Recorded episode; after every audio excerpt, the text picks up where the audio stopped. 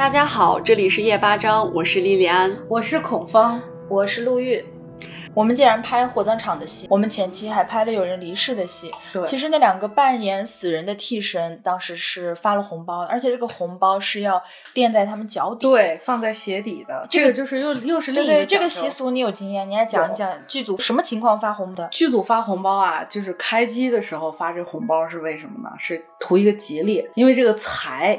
钱以前的时候，我们中国人信仰钱嘛。对，以前我们那个说的那个钱是铜钱，孔方钱 方孔钱。对，因为这个钱，他们就是说有钱能使鬼推磨嘛。一个是这个钱能买通万物，再一个就是这个钱经过万人之手，它是沾有阳气的，关键时刻可以保佑你。我们开机的时候发红包，一个就是说给大家鼓励，另一个就是说好像这就是一个传统习俗了，不管是开张啊，开工第一天。啊，给员工、给工作人员发一个红包，是图个吉利的意思。这是开机当天。有一种情况就是什么呢？要拍死人场景的戏。死人场景的戏是为了消灾，给这个演员图个吉利，就在这个演员的鞋底里头放一个红包，红包里塞点钱。还有就是，比如说这演员可能他拍这个戏有危险动作，需要有替身，替身也得有。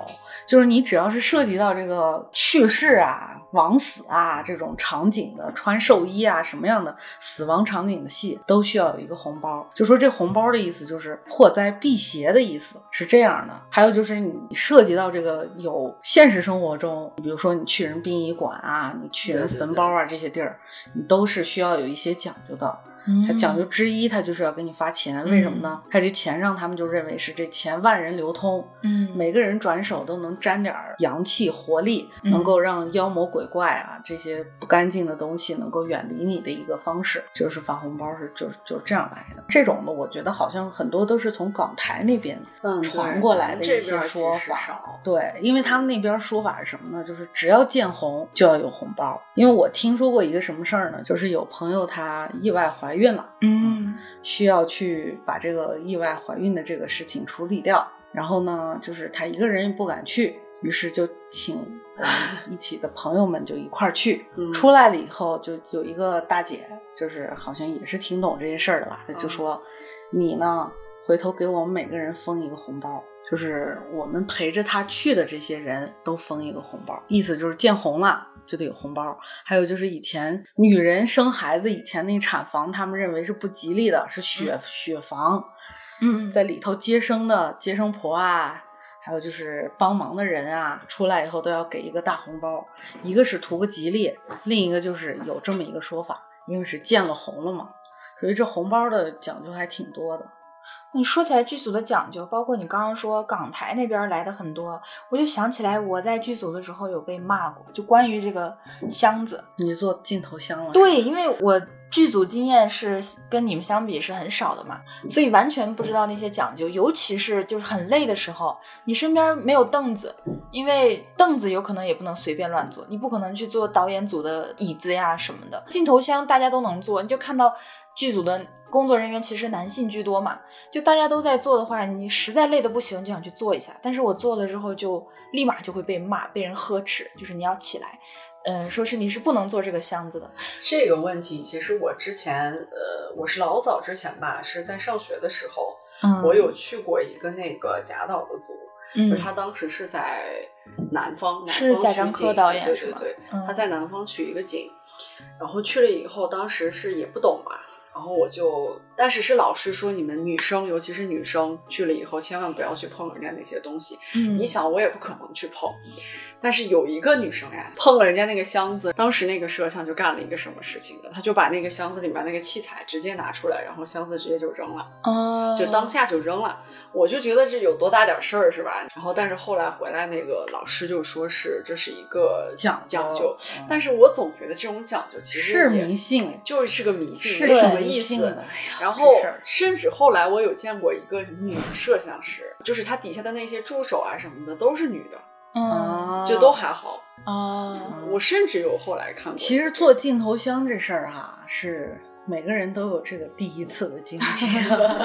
意思你也被骂过？我被骂过呀。我在我第一个跟的组是陆川老师的组，嗯，在北京嗯拍戏的时候，我小白啊，我什么都不懂，人家去拍戏去了。嗯，拍戏我也干完我的活了，用不着我了。我说你随便找个地儿坐吧。我就看着那个箱子呀，又结实，放的地方又阴凉，因为里头是镜头啊，它肯定是放的好位置。哎呀，这个地方没有比这儿更好的了，一屁股坐上去了。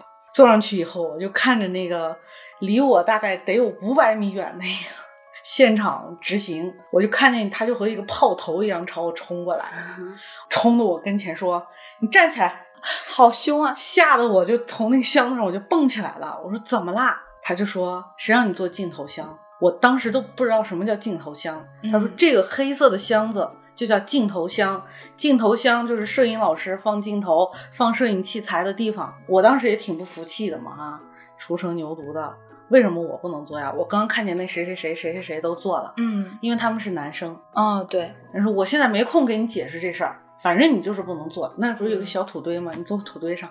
土堆，我其实呃，因为我我是那种属于特别好奇，我就特别想知道，为什么呢？其实这个是讲究，也是咱没有地域歧视啊，嗯是从香港那边最开始传这个事儿啊，有这种说法，啊。香港传这个事儿以后，他到了台湾，台湾以后再到大陆。嗯，这个镜头箱是怎么回事呢？就是他们总觉得女生的身体是不洁净的，啊因为女生每个月都有一个生理期，他们就觉得那个生理期在迷信的思想啊，还有就是他们可对女性不尊重的一种想法，嗯就说这个是不洁净，是污秽的。嗯于是说，这个女生她是污秽的身体、污秽的屁股，坐那镜头箱上以后，她这个东西会污染，会把她那个摄影之神嘛，可能万物如果有灵的话，就给驱赶走了。这个镜头再拍出来的东西就是糊的，就定不了焦了，是这样的。所以说，哎呀，当时的时候有特有名儿的一个事儿是那个台湾拍戏，其实和莉莉安刚刚说那个事儿有点像。一个那个女老板啊，就是我们这部戏，就是我们公司投资的，我是你们的金主爸爸，我是甲方。只要是这种人物来剧组了以后，那肯定是所有人都要起立敬礼的那种角色。啊当时那一场戏是在山上拍的，连个坐的地儿都没有，就为数的几把椅子，人导演要坐啊，灯光老师要坐啊，就是要工作人员需要坐的，他没地方坐了，他那个随行的工作人员可能也不懂吧，就说，哎，你坐这儿吧，就坐那镜头箱上了。然后那个导演呢，他是一个摄影摄影师出身，前面还客客气气的喝茶呀干嘛的，后一秒钟就翻脸了，就让那人站起来，站起来之后呢，他就坐那儿就指挥他手底下的工作人员，就说把那个镜头给我拿出来，当着那个女老板的面儿啊，嗯。就把那箱子扔到后山了。哦嗯，和我那个一样，和你那个一样对，然后还骂了半天脏话，人家女老板肯定也不开心啊。但是就是说，哎呀，这是规矩啊，这是讲究。后来以后，这导演据说迫于压力，还给这个女女老板道歉了，就是我骂呢，不是骂你，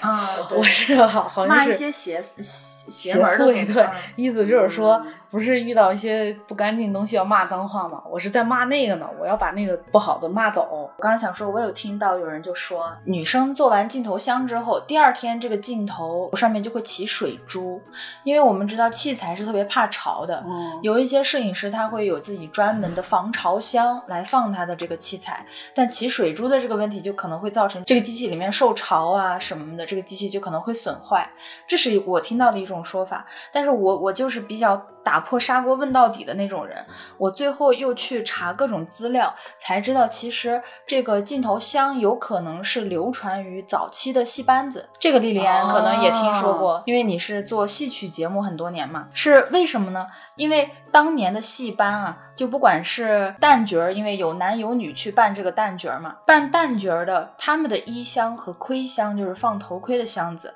因为有可能里面是呃皇后或皇上，他们那个衣服可能都是画龙点凤的那种王衣，然后盔箱里面放的可能是王帽，对他们来说，女人是阴人，就是阴阳嘛，男人是阳气，女人是阴气的。是的，就所以就说他们说女人是阴人是很不吉利的，在老古时候就觉得装王衣的箱子不可以让女人来做，这就慢慢哦其实你这个说的蛮对的，因为戏曲上确实有这种讲究，就老早以前那种祖辈儿那种，现在已经好很多了。嗯，对对，但是这都是对女性不尊重的。我觉得他还是 说起来肯定是一种不尊重的表现。那为什么我当时看到那种女摄影师，人家就可以做镜头像，做镜头像？对，但是有一个问题，那他的那些就是底下的那些手下，包括一些副的这些人，都是女的，嗯就很奇怪。一个真的，我觉得她好伟大。女子军团，嗯，啊，我们想怎么做怎么做。其实逐渐的，现在现在拍电影也有很多，你比如说《少年的你》，她的那个掌机就是一个很厉害的女性摄影师嘛。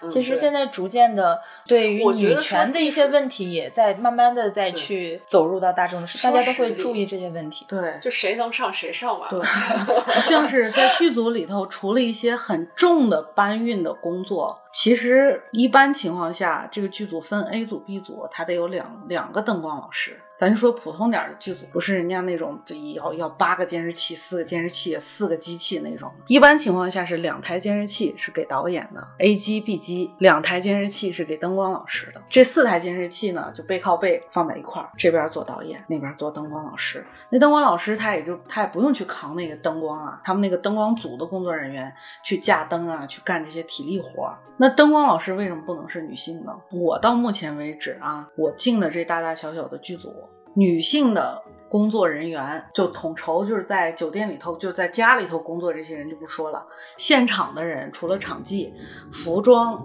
化妆师以外，基本上清一色的都是男人。嗯，嗯我还是觉得男，嗯，好像男性工作人员是居多的。居多的，有些我是可以理解的。你比如说场务老师，他们需要搬运很多的东西，可能体力上面可能确实是男女有差别。，对体力上头还不行。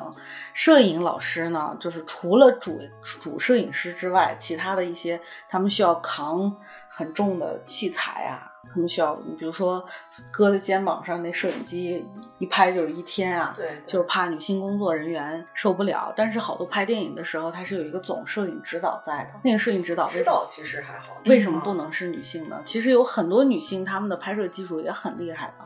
现在很多独立电影不是都有很多出色的女性导演，你自己导啊，甚至有的纪录片是自己拍的，都还都还是很优秀的一些女性的影视创作人。说起来这个剧组的话题哈、我有一件事儿我特别的好奇，莉莉安发生的事儿，实情的、哦，我知道你说的那一件，啊，就是有一个我有听过吗？你可能应该是没听没听过。啊就是你知道让我震惊到什么程度吗？就是莉莉安当时跟我说，我是完全不相信的一个状态。莉莉安讲一下吧。其实我现在想想，感觉这个事情也就像一个军队里面有一个正常的死亡，死亡率，对，有一个死亡率一样。哦就其实剧组也有这种事情，只有这种事情会发生在哪个组呢？就是无耻无指术指导这一部分。啊，就是他们可能是有这种正常的死亡率的。嗯就比如说我跟你签了合同之后，我们这个戏可能有危险有危险，所以我们这个戏可能真的会死人。什么叫正常的死亡率就是说死亡率，就比如是说我有有跟你签这种东西也有指标吗？呃，它不是指标，它比如说我跟你签合同，比如说这一次这个戏比较困难，要保证在呃百分之多少？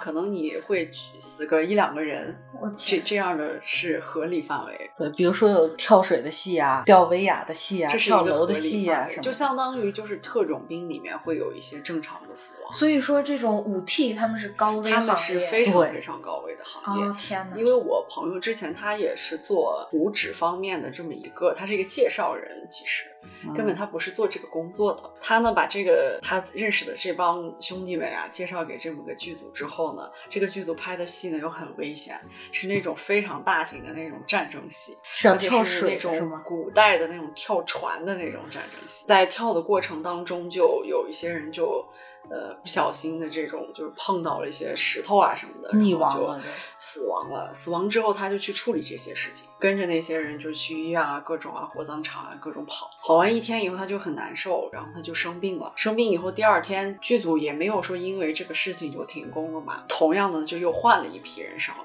其实第二天又出现了一些死亡呃事件死亡的事情啊，这个不便于就是多说他有是具体什么情况，但是确实是很危险。他又去干这个事情，他就又去处理后事，然后他这个病就一直没好，到最后他去处理这些事情已经达到了一个峰值。怎么说呢？就是他们这场戏拍的有点太惨烈了。就是那个人数已经不是，超过了合同规定的范围嘛？已经不是合同的事儿了，已经不算是合同的事情了吧？我觉得他们这个是有点拍的有点过分了，这不就临时叫停了嘛？叫停就是先去处理这些事情，因为他也看不下去了，我就不处理这些事情了，我也不介绍朋友来给你们做这个事情。辞掉了这份工作以后，他病第二天立马就好了，可能也是因为沾手这些事情太多了，还有就是中间可能真的存存在一些就是冤屈，在那个就是当这个武术的这个过程当中啊，有可能是防护措施没有做好，然后或者是说没有就是把这些这保障性的东西做好啊，福利啊各种东西，就很多剧组为了省钱呐、有时候啊那个威亚的绳子那个是很有讲究的，那个威亚的绳子就是韩国产的和日本产的，它的质量要比中国产的好很多。有些剧组为了省钱，就把那个韩国产的和日本产的那个威亚绳换成中国产。中国产的它有什么问题呢？有时候就是特别细，当然那是一些无良商家，不是说人家都产的不好，就那些无良商家产的那些东西就是非常非常细，然后人挂上去以后很危险的。然后我有一个朋友，就是他就是做武术指导的嘛，他就是挂着那个东西以后，马上就是飞上去的那一瞬间，马上意识到这个绳子不对，就说必须要换。如果他当天不换的话，那个绳子在他下来的时候，那个绳子就突然断了。很多时候我们为了就是节省经费啊什么做的这些事情，我突然就想到，那成龙大哥好了不起啊！他的那些动作都是自己有的时候他是自己冒着就是生命危险，生命危险从那个楼爬上直升下来。机呀、对这些，对好危险。那会儿的时候，他们那种保护措施更少。他跳那个直升飞机的时候是没有保护措施的。对，我觉得他简直是玩命的。对啊，但是这就让我又想到一件事情啊，你看他做这些武术动作的时候，好像是挺玩命的。但是我有听到一个事情，当时有一场戏，他坚决不同意把自己的照片当成遗照来出现在这个电影当中。当时剧组的工作人员跟他的经纪人，无论怎么沟通，他都不同意这件事情，他很避讳这件事情。我觉得，嗯，如果是我，我也有可能会避讳。为了完成这个电影的一些危险动作，为了达到电影的更好的效果，他可以豁出命去。可是他对这种稍微迷信的事情，尤其我觉得其实香港人是很迷信的。对啊，他对这些迷迷信的事情是特别在乎的。我有听到过很多关于就是明星在横店拍摄遇到的恐怖的事情。对他们你你讲讲你有没有你因为你是亲身去过横店拍戏的嘛？他们那个横店呢，就是最著名的那个景叫秦王宫，对大家知道吧？嗯，秦王宫就是特别大，就和以前的那个长乐宫一样那种，一比一做的嘛？做的特别的宏伟。就是我们看到金碧辉煌的啊，都是它的是主拍摄场景，但其实里头有许多的小房间，它其实那个房间都没有开发完全，嗯，就是小黑屋的一个状态。就像故宫也有很多我们走不到的地方。对，有很多的小黑屋，它它搭建的时候呢，这些东西你保不齐要用到，所以它都有搭建。但是其实用到的呢，剧组其实比较少的，除非是那种很正的正剧或者是纪录片式的东西，嗯我拍的就很细致。所以说里头有一些小黑屋呢，就是你知道，就嗯会有一些这样的传说啊。如果要是遇上夏天的时候拍戏高峰期赶戏，每天的时候那个剧组都会拍到很晚，因为它一个场景它租借的时间是有限的，可能我们这个剧组就租了五天，五天之后就是人家下一个剧组就马上就要用了，所以说就是里头有很多很多的传奇故事，但是在横店的这个景里头，我所知道的还是比较少的，我知道的就是讲究的啊比较多的，在横店那一区域不是有很多的酒店吗？嗯我呢也是小白时期被人家教育过，台湾来的一个姐姐，我现在都记得她的名字叫妮娜，她是一个剧照，然后我在当时时候又是一个场记，就是我们两个人就被分到了一个房间里头，它是标间嘛。就是我拉着行李进门的时候，我就看了这妮娜姐姐就表演了一套的流程。我们两个人分的房间好死不死，就是走廊尽头的房间。走廊尽头的房间总是人们不愿意住。然后这姐姐就说：“你等会儿，她在干嘛呢？她在跟前台的工作人员在交涉。我知道还有空房间，我不住那个走廊尽头的房间。嗯然后那工作人员就说：‘哎呀，不好意思排满了。’但是这姐就不干，就说我不行，给我安排到别的楼层也行，哪怕我要爬六楼、爬七楼都行，我不住走廊尽头。那就又换了一个房间，结果这房间是对着楼梯口，对着那个电梯口的。对，他就这个也也不行然后这工作人员就说：“你讲究咋这么多呢？”啊，最后就是一直硬说硬说，和另外的工作人员换了房间了。那人家那两个呢是两个小伙子，人家不在乎这个，嗯不在乎有住的地儿就行。嗯我说那这这回就可以了吧，也累，从那个上海赶的那个酒店里头，就我就想洗个澡，然后就在这个门口的时候，他说：“你等会儿。”他说你等会儿，他就开始敲门，就是里头没人啊，嗯这房间里头没人，他就敲敲敲三下，边敲门他就说不好意思，我们打扰喽，双手合十拜了一下，让我也跟着做，我就也跟着人家做。进了房门以后呢，他不允许我关门，他立马就冲的那个房门直对的那个窗户那儿，他就把两扇窗窗户就都打开了，然后同时他把所有的灯都打开，打开以后把厕所卫生间的那个门打开，卫生间里头的灯也打开，把那个淋浴的那个喷头也打开，喷头也打开。喷头也打开我。觉得他一定是遇到过什么特别就是你，你特别的就看那事情。那台灯啊、顶灯啊，能打开的都打开打开的灯都打开。然后他就在这屋子里头，就说我们要待五分钟，是干嘛呢？不是白待。他就坐那床头那儿，他就开始念叨。他念叨啥呢？就是不好意思啊，我们是哪个哪个剧组的工作人员，我们来这儿要来拍个什么什么的戏，为期时间可能是三个月，可能就要打扰你三个月的时间。但是我们没有任何恶意，我们就是在这儿暂住一下，希望这段时间我们能够和平相处啊！我打扰你这三个月时间，我也很抱歉。更夸张的是，啊他就拿出来一个小金佛，佛放那儿，他拜完了以后，他让我也给拜，拜完了以后，他还说把这佛放这儿，没别的意思，我都不知道他在跟谁说话。念叨完了以后，关门关窗嘛，就这一整套的讲究。这半个小时过去了，半一个小时都过去了，我就觉得他亮，他说亮五分钟，我就亮了有五十分钟，我就我就是想洗个澡。我说姐，你这个是不是有点太复杂了呀？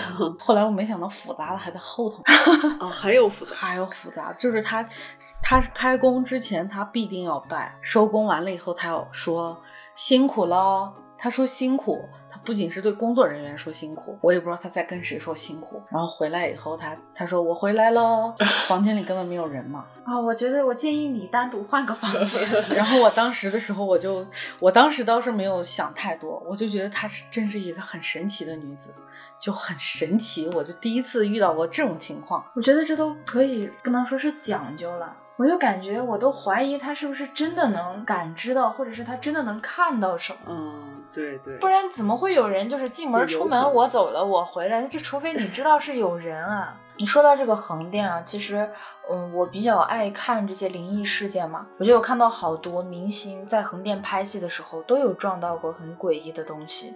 你就比如说黄伟德，我们都知道，他其实是自己在一个综艺里面去爆料过自己，他住酒店的时候，有一天晚上啊，就在这个酒店里头放大悲咒，然后结果就被他的工作人员就说你不能在这里晚上来放这个大悲咒，但是嗯，当时他已经是放了一会儿了。嗯，所以他一开始就没想太多，结果没想到他后面一段时间拍戏，每天都不太平。就从他放了大悲咒之后，他每天晚上睡觉做梦，他觉得他是做梦啊，他就会看到有一个黑衣女子就坐在他的床边，而且还是这个黑衣女子在跟他说话。我的天哪！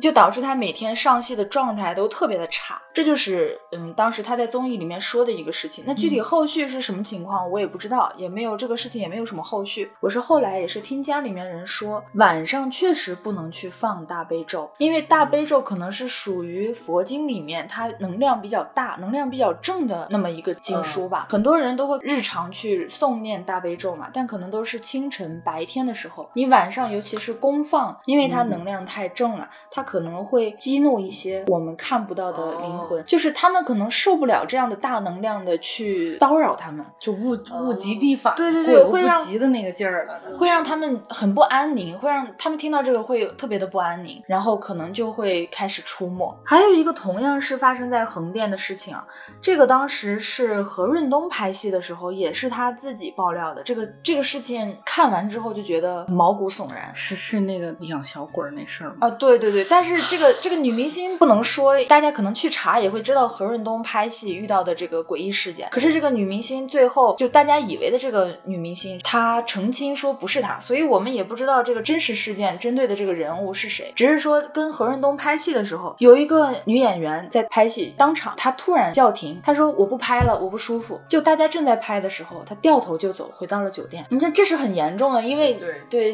演员擅自离场其实是很严重的事情。但是她当当时那个态度，就大家也觉得很奇怪，所以就去酒店找他。可是他把自己就反锁在房门内，无论如何怎么敲或者是怎么喊他，他都根本就不回应，也听不到里面的什么动静。过了好一会儿时间，工作人员一直在敲，一直在喊他的时候，他就突然说：“你可以进来，但是你不要害怕你看到的东西。”我的天哪！这谁还敢进去？可是 可是没有办法，因为其实很多人都在等他要拍，大家就进去。其实里面的一幕才是最让人毛骨悚然的。他就坐在里面在啃自己的指甲，他一个人在啃指甲，而且他啃到那个手已经是就是血肉模糊，哦，血都流到了全身。就是这种场景啊，我觉得当事人看到的时候，真真的要被吓到了真的要吓死。这个人最后也没有痊愈，里面按说啊是被送到精神病院，至今都没有治愈这个事情。所以网上我看到很多网友去猜测这个事情，是说有很多的女演员，她为了红，为了去获得更高的名声，她会去养小鬼。香港的一些明星，他们可能会养狐仙，哦但小鬼就是其实是死去的婴儿的婴灵嘛，就是泰国好像挺流行这个，对对对对对养。古曼童啊什么东西。在香港的女明星啊，就是为了让自己变美，然后为了爆红，会去养小鬼，甚至有人还会用尸油来做口红。呃，我要是不是天呐去去过那些地方，看到过那些东西啊，我会我会想象不到那个可怕。我觉得这个拿尸油做口红会让我想起来李碧华的那个饺子。当时那个角色里面主角他为什么去他这个这个饺子特别之处在哪儿？不就是用刚成型的小产了的胎儿做成的饺子馅儿吗对？她吃这个是也是为了变美，引起丈夫的注意什么的，但最后也是发生了一些很诡异的情况，都是要付出代价的。对对对，在电影和书里面，他没有说出现很奇怪的、很可怕的鬼事吧，就没有鬼什么的。可是他们最后这个下场都很诡异。我们看到的可能他是很正常的，他皮肤啊什么的光滑没有光滑，我们根本看不到，好像就是同一个人。可是别人看到他就说：“哎，你的气色不错啊，你最近是吃了什么补品吗？”对，对我们看到好像没有区别，可是别人看他却是光彩照人了。当这个东西反噬到他身上的时候，我们看到也没有区别，可是她的老公或者是别人看到她就会说：“你怎么变丑了？你怎么这样那样的都是要有代价，嗯是交换的对对对嘛。像这种泰国养小鬼啊什么的这些东西，我在剧组里头也遇到一个人，他请的是佛牌，他也是一个武术指导，他是一个武行，做的工作比较危险嘛，他就是请那个佛牌，并且是在他身上刺了一个象神大象的那个象神的那个刺青。后来以后，他就是想把这个东西洗掉。嗯然后这个佛牌，他他跟我们讲这个事儿是怎么回事呢？是确实是当时他拍那个戏的时候，别人受伤，他没受伤，？”他特自豪，他就说：“你看，我是有象神的，我是有神明保护的啊。”他就把他的一些好运气就归咎在这个上头了。后来以后，他就是起了一身的那个像粉刺一样那种小疙瘩。他说他还有照片儿，但是我密集恐惧症没敢看。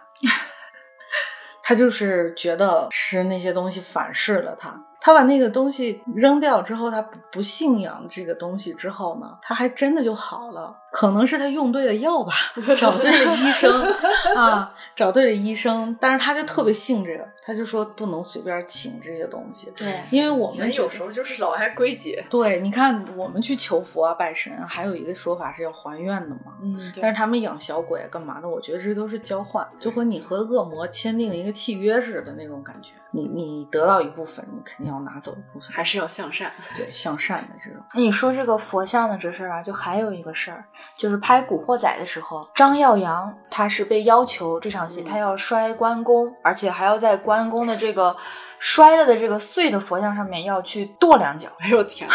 对，当时其实他是说他是打死都不要拍这场戏，说什么他都不拍。可是呢，就是这个制片人去嗯软磨硬泡，然后最后就是给他包了六万六千六的红包，他才答应，就勉勉强强的把这场戏拍完。就是我印象，我对立刻立刻跪在关二爷面前了？对他，嗯，不是，他是拍完之后啊，他就去庙里面去烧香拜佛，然后掏了十万块钱给这个庙里的关公像去重塑金身，然后就是还许下了一些什么天罗大愿啊什么的，还吃了三个月的素吧。总之就是他随后他随后做了一系列的事情，想去偿还这件事情，因为他觉得这真的是大不敬。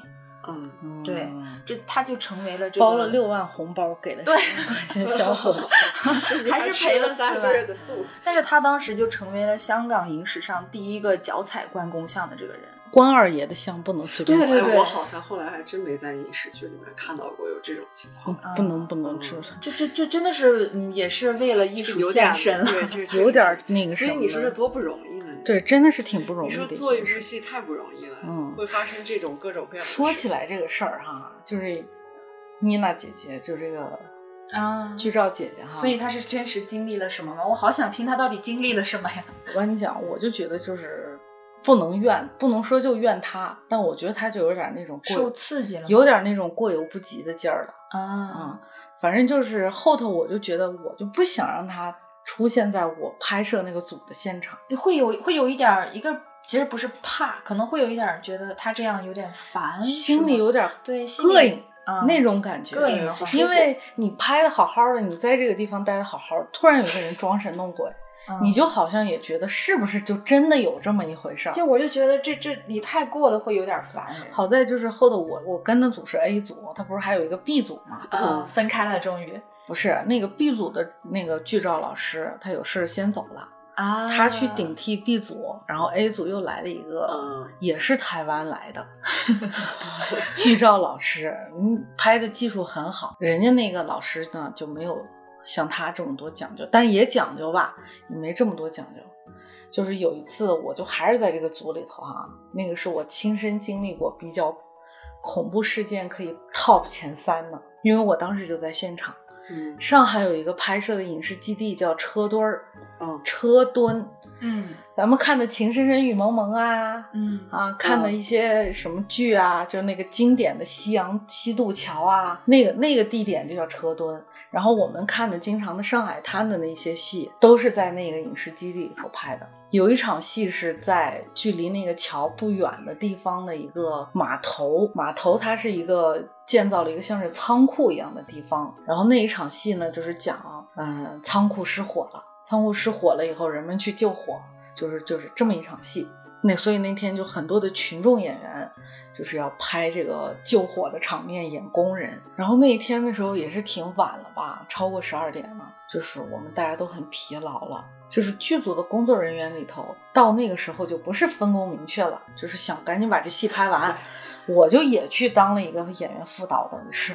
我就帮忙去组织群演，群演里头就有一个人就说那个楼上是干嘛的，然后我就顺着他指的方向我就看，他就好像是一个毛坯房，然后就是一个窗户洞一个窗户洞，没有玻璃窗啊什么的。我说这个地儿我也不知道是干嘛的，就是我们这场戏用不着，我们就是拍那个仓库。他说那个上头有人啊，我说那个上头怎么能有人呢？因为这个景我们已经租下了。都是我们的工作人员。后来我就想，可能是灯光老师要架灯，因为灯光老师有时候那个灯架的呀，他架的高到他需要租那个塔吊那种车。我说可能是灯光老师在架灯吧。后来就是拍了一场戏，这条没过啊，再拍一再拍一次，再拍一次的时候，那个人就说那上头就是有人。他说的很轻松，但是我听的不轻松啊，因为我这个人就是你知道，比较会相信这种事情就是我他一跟我说完以后，我就去跟灯光老师确认了啊。啊、嗯我我我担任工作也是得需要在那个监视器旁边嘛，导演在这儿坐，我在这儿坐，对面就是灯光老师。我说灯哥，您那个架的灯是不是在那上头得架呢？还没架好吗？导演也插嘴说啊，那儿也要一个灯啊，那我给你点时间，你去布灯吧，别着急。灯光老师就说那儿需要什么灯啊？那不需要灯，我们又不在那儿拍，那需要啥灯呢？完了，就说那个地方也没有架灯的条件，咱不在那儿架。然后我就说，可是人家刚说那儿有人啊，我还以为是灯爷呢。然后那个灯光老师说，没有没有，不是我们，可能是别的工作人员吧。好，这场戏拍完了，拍完以后就是重拍一条，结果那个人就又跟我说，完了我就又心里头就有一点想法了，我就去找谁呢？我去找场务组长。你没亲自上去，我哪敢上啊！我就去场务去找场务头，那个老师他不信这些，他就说不可能，然后他就说好，我们现在要清场，那个哪个哪个的小弟你上去看一下，那上头如果有人的话，让他赶紧下来，我们要拍戏。嗯万一要是拍的过程中镜头带到那个场景，嗯他出现了穿帮了，嗯这场戏就废了嘛。小弟可能也还挺害怕的，拿了一个手电就喊了两嗓，说有没有人啊，赶紧下来吧。然后小弟下来说上头没人很确定啊，嗯我都看了。然后这条就过了，又要拍的时候，那个人那个群演就说我不拍了，我要回。这个时候演员副导就来了，就说你不想要工钱了吗？你现在要是走，那我就没办法给你结钱了。对，你再坚持一会儿，一会儿我们还有宵夜呢，啊，我们还有车把你们送回去呢，你放心。他说我不拍了，我就不拍，脱了衣服就要走。嗯穿的是那种以前的那种工人的那种旧上海的那种那种衣服，然后就说怎么回事儿，大家就围在他跟前，他就说那个上面有一个女人，三楼哪个哪个窗户，他说的很明确，嗯他说我告诉他了，他指的就是指的我，然后我说我没有看见啊。他说就是有，刚刚什么时候来着？有一个女人梳的长头发，她说的她描述的很明确，她就是一个正常人的长相，不是什么嘴唇红红的呀，脸白白的呀，没有的。她说那个女人上头穿的是一个呃玫红色的，就是发紫的一个那个 那个褂子，楚人美吗？不是楚人美，人 楚人美是穿蓝色的。他说他穿的是一个玫红色发紫吗？玫红色刚才说这句话的时候，我就看了他一眼。一个一个玫红色的外套。他说他就是站在那儿，我看到了，然后还描述这人的长相啊吓人啊！我说我，他说我看到他长什么样了，然后这个人态度就很坚决，他说我就是不拍了，我坚决不拍。嗯那后来呢？后来以后他就不拍了，他就走了。他走了以后也没结钱，人家我不要钱了，我走，我自己走，然后就走了。走了以后呢，他走不要紧，但是他给别人造成了恐慌啊。拍摄的时候呢，你就看啊，这群人往那个起火的工厂跑的一个场景，所有的人脑袋都 往那个宿舍楼那个那个灰灰楼那个三层那儿看。后来以后，这个戏当天晚上就没拍成。为什么没拍成呢？我们提前收工了。为什么我们提前收工了呢？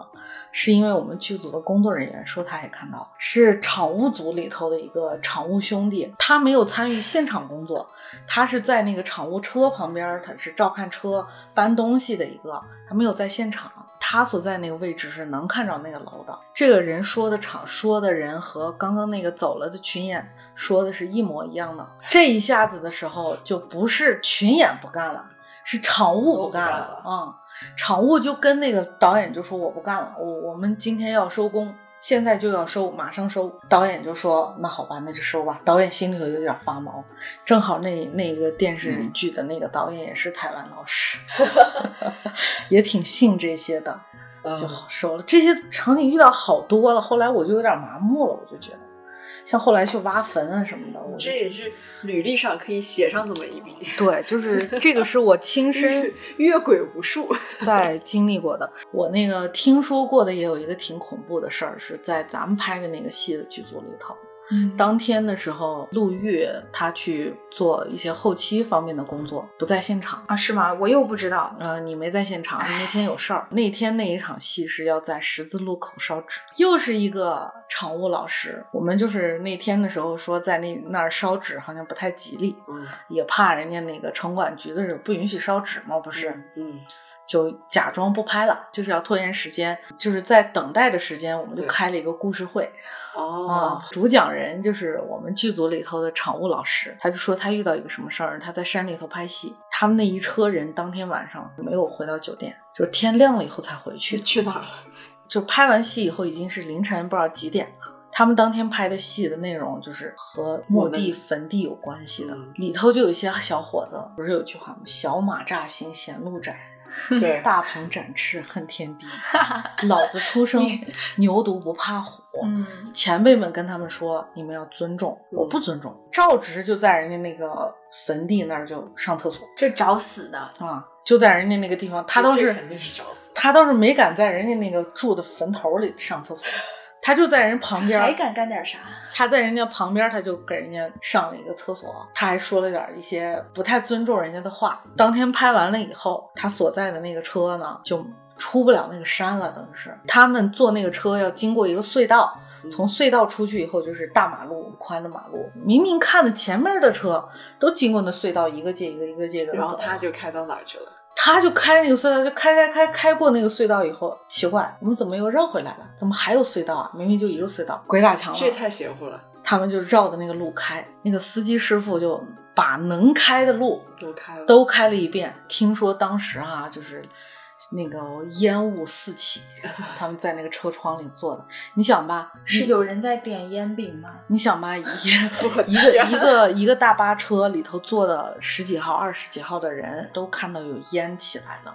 嗯就好像是我们半夜里头起起霜啊、下雾啊那种感觉的，看不清楚路面，嗯司机把车就停了。嗯停了以后呢，就说遇到了一个人，在那个荒郊野岭。我觉得哈，到后头他就有点瞎编了。嗯我个人感觉，但他就是当时表情非常的严肃。他说我们遇到了一个人，这个人是老乡，嗯嗯，是他们拍那个地方的老乡。这个老乡就跟他们说，你们肯定是做了点什么事儿，哎呀，嗯，因为那那一片坟地感觉好像还有个指点迷津所以他有没有承认自己其实在做过在人家坟头做过大承？认了，肯定承认了。他打死他们说后头恨不得把那人打一顿，但是没办法，得先解决眼前的事儿嘛。就说你们车上有没有那种纸钱啊、干嘛的东西的？怎么会车上随身带这种东西？还真有，因为他们是厂务车嘛，车上都有，香也有，蜡烛也有，没有纸钱，因为纸钱那天当道具都烧没了嗯 啊，就是有香、有蜡烛、有这些供奉的东西。老乡就跟他们说：“你们在路边拜吧。”拜完以后，天就亮了。天呐，因为拍完戏已经是凌晨了，天就亮了。你想他们在那山里绕了多久？这帮人好不容易、对呀、天亮了以后，那个老乡说差不多可以了，你们走吧，应该能走出去了。战战兢兢的回了车上，出就是才出了那个隧道才回去，这事儿才完结。他说他整个人吓得当时都是懵的，他害怕，太害怕了。后来他就说他干了一半，他就不想干了，因为那那部戏很多这种场景。哎呀天哪！他又怕又遇到一个猪队友干了点什么事儿，他又困在这个地方。他说他当时太可怕了。后来我就想说这是瞎编的吧，肯定就心里头有这个想法。但是他就很认真的说这是真的，他还发誓，他说他要是瞎说什么天打五雷轰。拍电影嘛，他经常要去到荒郊野岭，这种事情是真的有可能会发生。那不是咱们剧组里头还有一个服装老师叫健健，嗯，你们还记不记得？记得。健健那不是亲身经历吗？健健说他跟上鬼跟了渐渐，我觉得是那种灵异体质。当时的时候我不信，后来以后他确实在我面前演过这么一回。他们说不是演，他是真的，因为当时时候是嗯、呃拍戏拍了一半儿，我们工作人员都在旁边站着，他就突然说着说着话就脸色大变。他们同组服装组的另外两个女孩就立刻就是也是撒丫子狂奔，就离他有八丈远，就拉着我也跑。我说这干嘛呢？这是是唱哪一出啊？他们说你现在不要靠近他。后来以后，健健就跟我讲了一个故事。他说他两年之前在横店拍戏，他是能感受到一些什么东西的。然后他在那儿拍戏的时候呢，他就也是好像是没有跟着人家拜呀，还是干嘛的，就被跟上了，一跟就跟了他两年。从此之后，他就成了灵异体质了，就是遇到什么东西他就脸色大变。后来我就不相信，我私底下问过同他们服装组的另外两个姑娘，结果那那两个姑娘就跟我说，她经常这样，就是你演一次恶作剧，啊，演两次吓唬小姑娘。嗯可你不能回回都演啊，演好几次。他说，因为他们跟这个嗯健健呢，他们是合作不止一部戏了，他们经常合作的。他说他们很经常看到他这个样子啊，有的时候就吓得浑身都发抖。我们跟他在一起的时候也也这样过吗？我就遇到过那一次嘛，就是说他这个都算好的，就是脸色变了，不对劲儿，就愣在当场那种感觉，就好像我跟你说话的时候说一半我就愣当场了。他们看到的说，甚至他就浑身发抖，就是遇到过那种场景。可能我是老跟摄影组的人在一块儿，所以嗯，我都不知道你们那边儿在干什么。但其实我是觉得，总的来说吧，这些事情都会发生在我们的工作当中，尤其是剧组。对我特我其实是怀着一种非常敬畏的心情敬畏的心情，在讲这一期节目，真的。又开始敬畏了。对，大大小小跟了这多少个组了，我就是当时发誓，我但有时候其实说说起来是必须必须敬畏，因为要身处这个行业，在做这种工作的时候，真的是你要相信一些事情吧，就是还是要心存一些敬畏去做这个不太。相信的。嗯，那自打可能跟剧组有结缘之后吧，对这些东西还是多多少少会小心一些。其实不只是剧组，嗯还有其他很多工种的工作人员，我觉得都遇到过这种事儿。比如说，我有朋友他是做护士工作的，啊，他每对对对，医院医院有也是一个值夜班事件多发地。对，嗯，嗯我们这一期话题呢也是谈了蛮长的，那今天这个剧组的话题就到这里就结束了，希望你们喜欢。对我们节目感兴趣的话，就关注我们的公众号“夜八章那好，那今天就到这里，拜拜。拜拜。”，拜。